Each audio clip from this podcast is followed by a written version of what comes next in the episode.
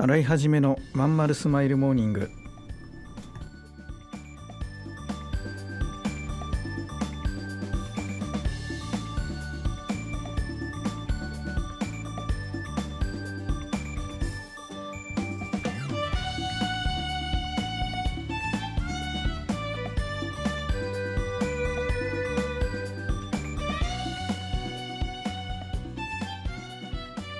おはようございます。洗いはじめです。洗いはじめのまんまるスマイルモーニング。2022年10月18日火曜日。皆さんいかがお過ごしでしょうか？この番組は毎週火曜日朝8時私洗いはじめがラジオをお聴きいただいているあなたに1週間頑張るための笑顔やモチベーションをお届けするそんな番組でございます。はいそういうわけで皆さんおはようございます。えー、っとですね今週あ先週か。勉強会ウィークでした、えー、全体でねかなりたくさんの方に集まっていただく勉強会だったんですけど今月もねたくさんの方に、えー、お申し込みいただいて実際は今、えーと、明日開催を控えていて準備している段階です、まあ、この勉強会前のウィークというのはねあのこう、まあ、幸せが来るじゃないんですけど、えー、すごくこう1週間忙しくなるんですね。あの前の週がですね。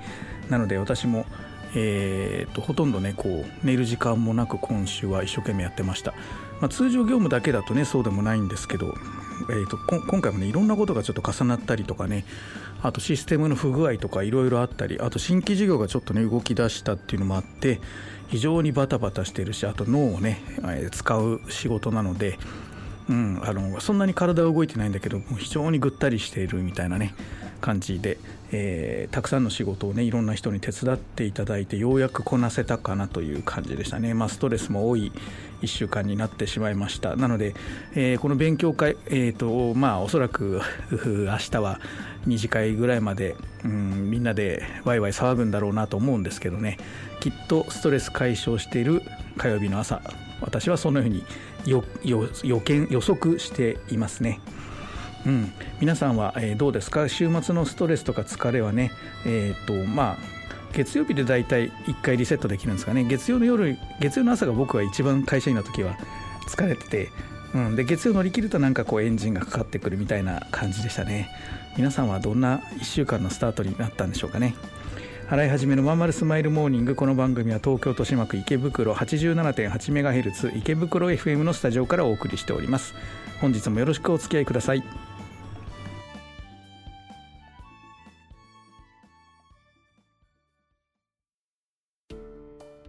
お母さん友達の家行ってくるあら行ってらっしゃい。いつ頃迎えに行こうかしら。迎えって勘弁してよ。私もう中学生だよ。あと夕飯いらないから。あらそう。娘を見てなんだか寂しい気持ちになった。私が必要とされなくなる日も遠くないのかもしれないと。役目を終えた私は何をするべきなんだろう。そんな時かつて眠らせていた気持ちが蘇ってきたそうだ。私やりたいことがあったんだ。企業ワンエイトはやりたいことをやりたいと望むあなたを徹底サポートするコミュニティサロンです。皆様へ起業に関する知識やノウハウを伝え最小限の時間と投資で自力で稼ぐ力を身につけていただくことをお約束します。自分の好きなことで楽しみながらビジネスを立ち上げてみませんか？企業ワンエイトで検索。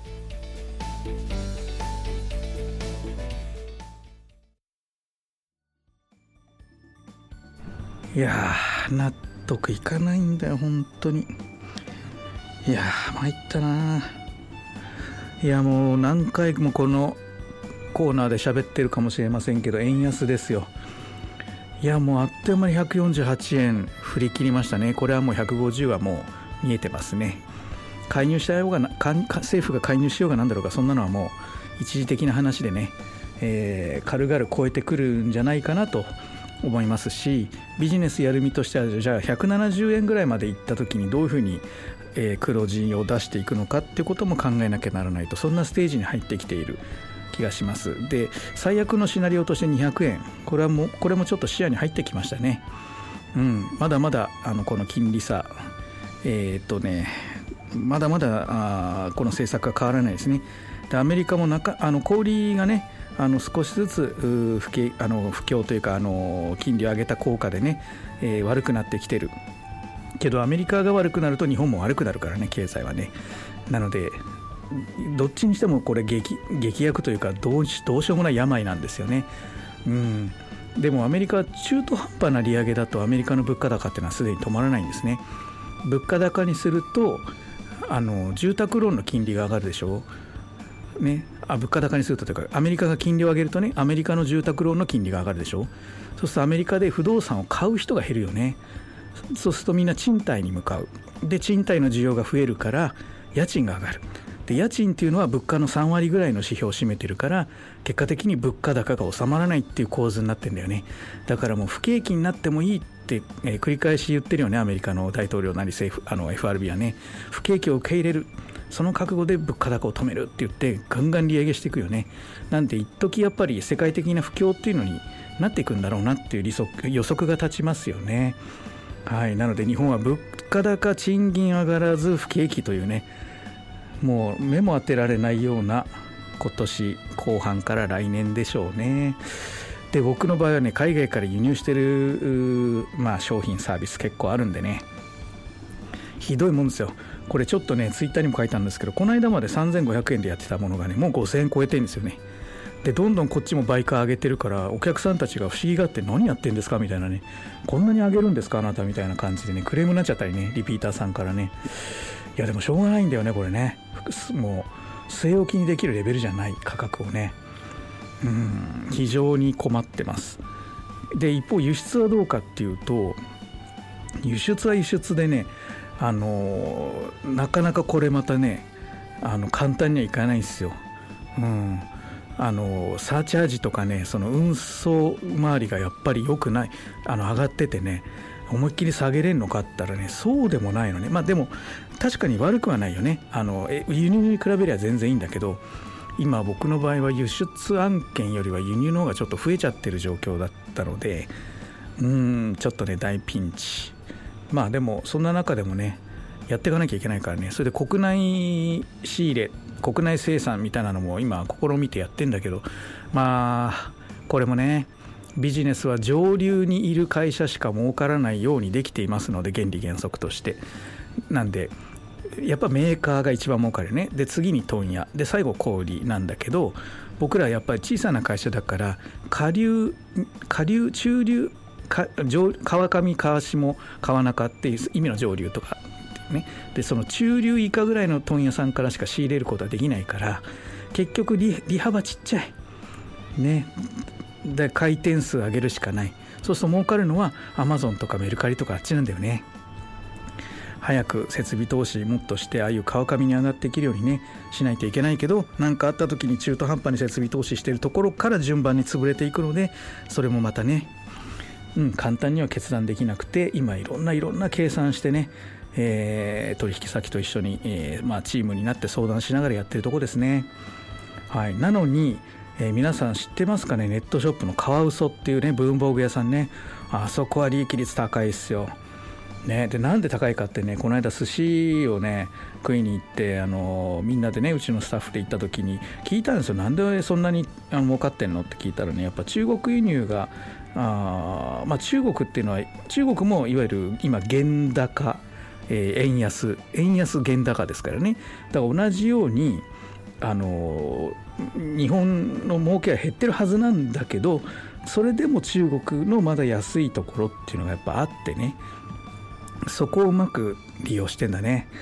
まあ目つけどころが良かったって感じかな。まあやつも本当に最初のうちは苦労してね赤字からやってようやくこう芽が出てきて今売り上げ伸ばしてて利益もすごい伸びててね。うん。まあ大したもんですよ。あそこまでやっぱ努力したからこそのあの結果だろうなと。諦めないでねあの人楽しみながらやってたこそこその結果だろうなと、まあ、見てて思いますね。うん。僕も早く、えー、カワウソ大先生みたいに、えー、ならないとな。うちはとにかくね物販の利益は低いんだ。コロナ前まではねもうすごかったんですよ実は。あの輸入がめちゃくちゃ儲かってました正直言うとね。うん。もう1個売れたら利益が10万20万みたいな商品がもう飛ぶように売れてましたからね。でも時代っていうのは本当変わっていくもんです。僕らも変化し続けないとね。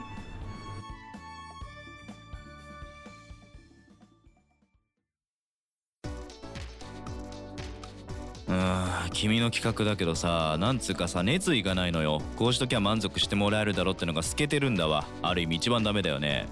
申し訳ございません。終電車の窓に映る親父になった自分を見た。このままでも大丈夫なはず。だけどこの先俺はただ年を重ねていく。そんな気がした。俺はその人生を振り返り何に涙を流すんだろうか。変えるなら今なのかもしれない。企業ワンエイトは起業したいと考えている会社員を徹底サポートするコミュニティサロンです。皆様へ起業に関する知識やノウハウを伝え最小限の時間と投資で会社に勤めながら自力で稼ぐ力を身につけていただくことをお約束します。自分の好きなことで楽しみながらビジネスを立ち上げてみませんか？企業ワンエイトで検索。